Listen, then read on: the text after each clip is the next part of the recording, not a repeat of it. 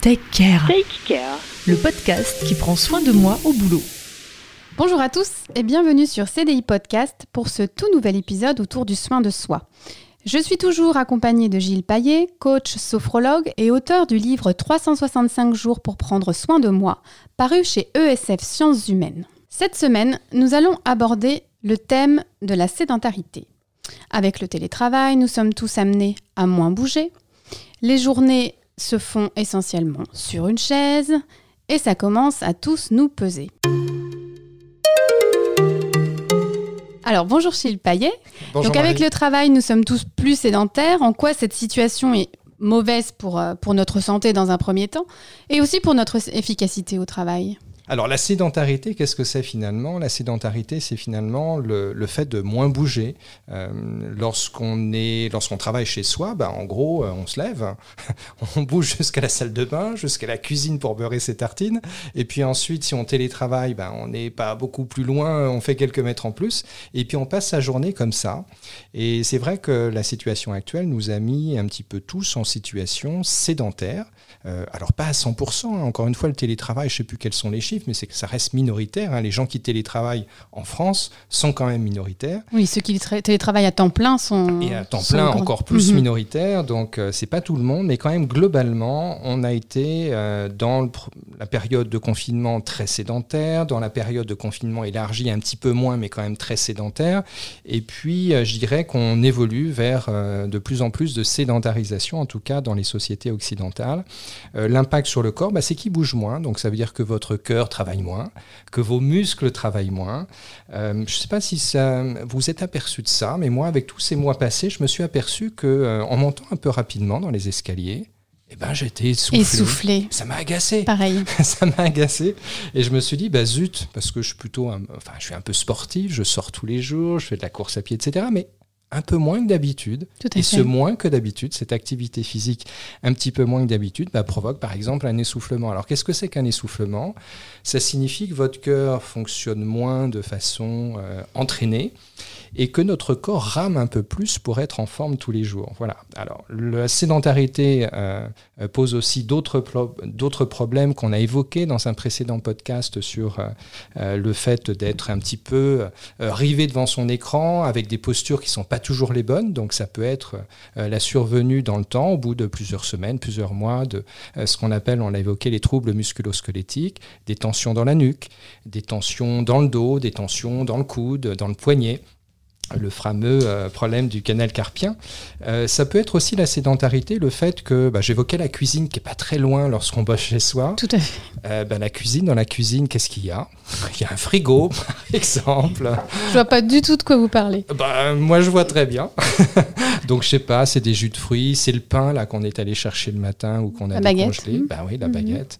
Bah, c'est bon, du pain avec Tout du fait. beurre et du chocolat. C'est des carrés de chocolat qu'on mange peut-être un à peu ça que plus je pense en premier. d'habitude.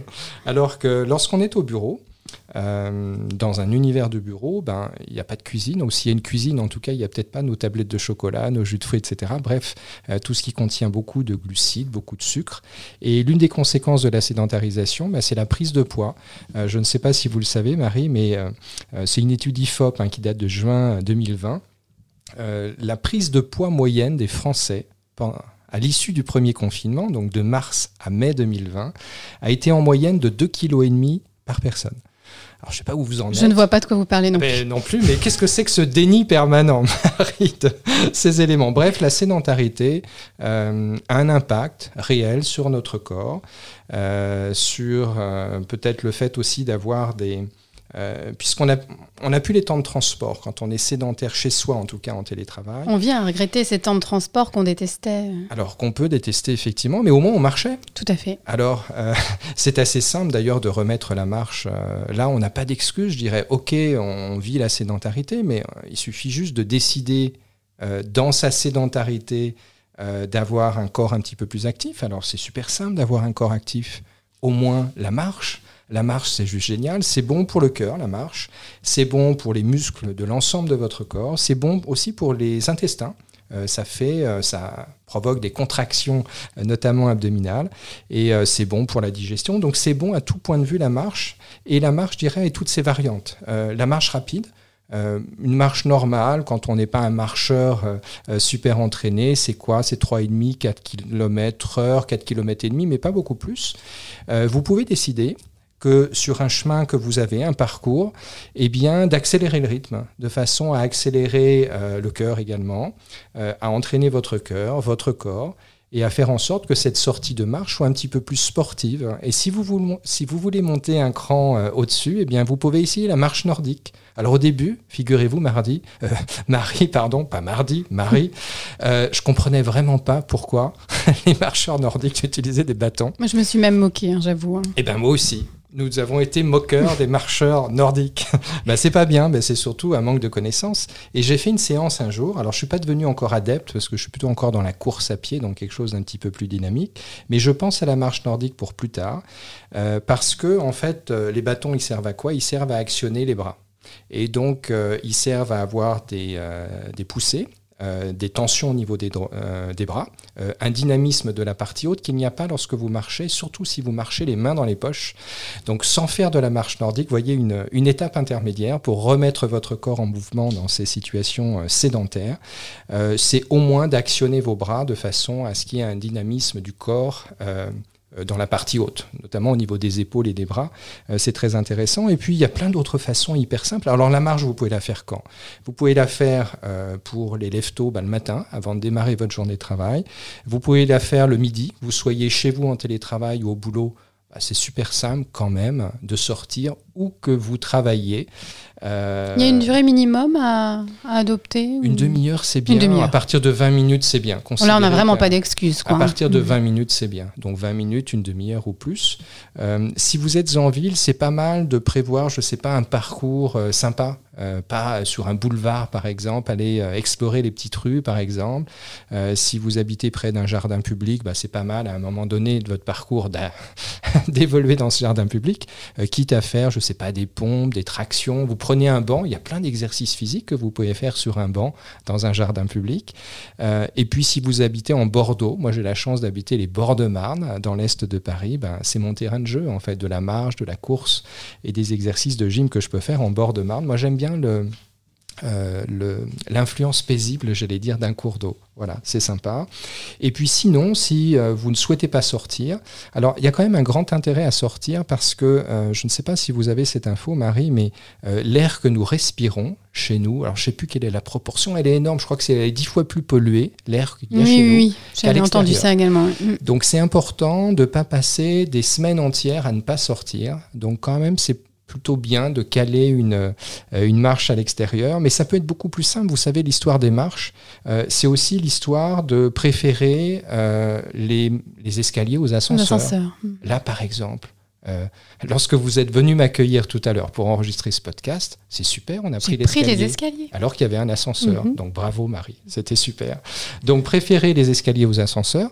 Euh, alors si vous me sortez l'excuse, par exemple, que votre bureau, je sais pas, est au 17e étage et que vous me dites, oh bah non Gilles, vous êtes gentil avec votre conseil sur les escaliers, mais euh, je vais pas, je vais pas marcher pendant 17 étages, bah, c'est pas grave.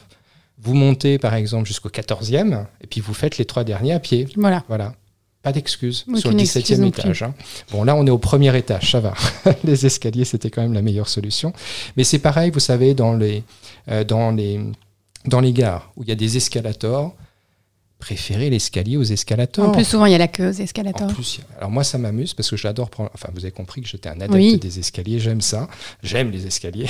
Et, euh, et j'aime bien dépasser les gens qui sont dans les escalators. Voilà. Aller plus vite qu'eux. Aller plus vite qu'eux. Voilà. Alors, c'est une marche rapide dans les escaliers. Du coup, euh, voilà. Et puis, chez soi, c'est quand même très simple.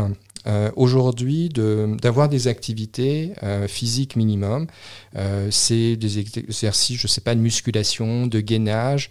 vous achetez un tapis, c'est pas une histoire d'argent. J'ai regardé là avant de préparer cette, ce podcast, un tapis un tapis de sol pour faire de la gym ou du fitness, euh, vous en avez à partir de 2,50 euros.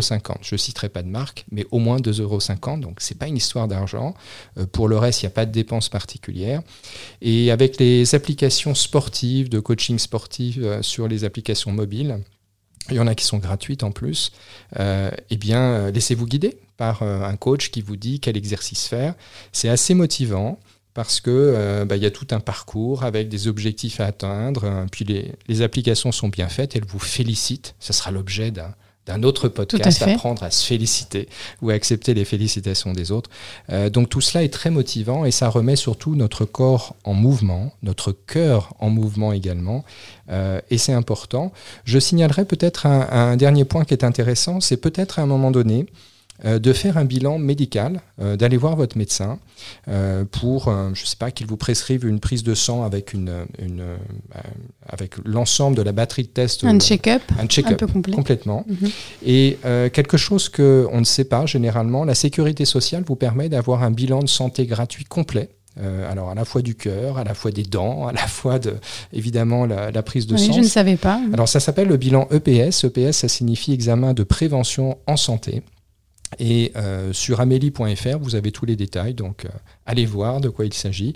C'est gratuit, vous avez plusieurs rendez-vous avec plusieurs spécialistes, tout ça se fait en une demi-journée. Euh, voilà, et puis vous avez un check-up vraiment complet de votre santé.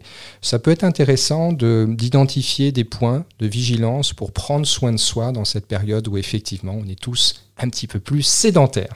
Donc on n'a pas d'excuses, ce n'est pas une question d'argent, ce n'est pas une question de temps, on peut le faire tout le temps et Voilà, le- continuer à bouger, c'est vraiment Il faut le essentiel. décider puis le mettre en œuvre de façon douce. Si on n'est pas sportif, peu importe. Euh, vous voyez, de marcher, de faire de la marche rapide ou autre, c'est pas une histoire d'être sportif ou pas. C'est une histoire de prendre soin de soi. Et c'est bien l'objet euh, de ce Mhm. podcast. Merci beaucoup Gilles. Merci Marie.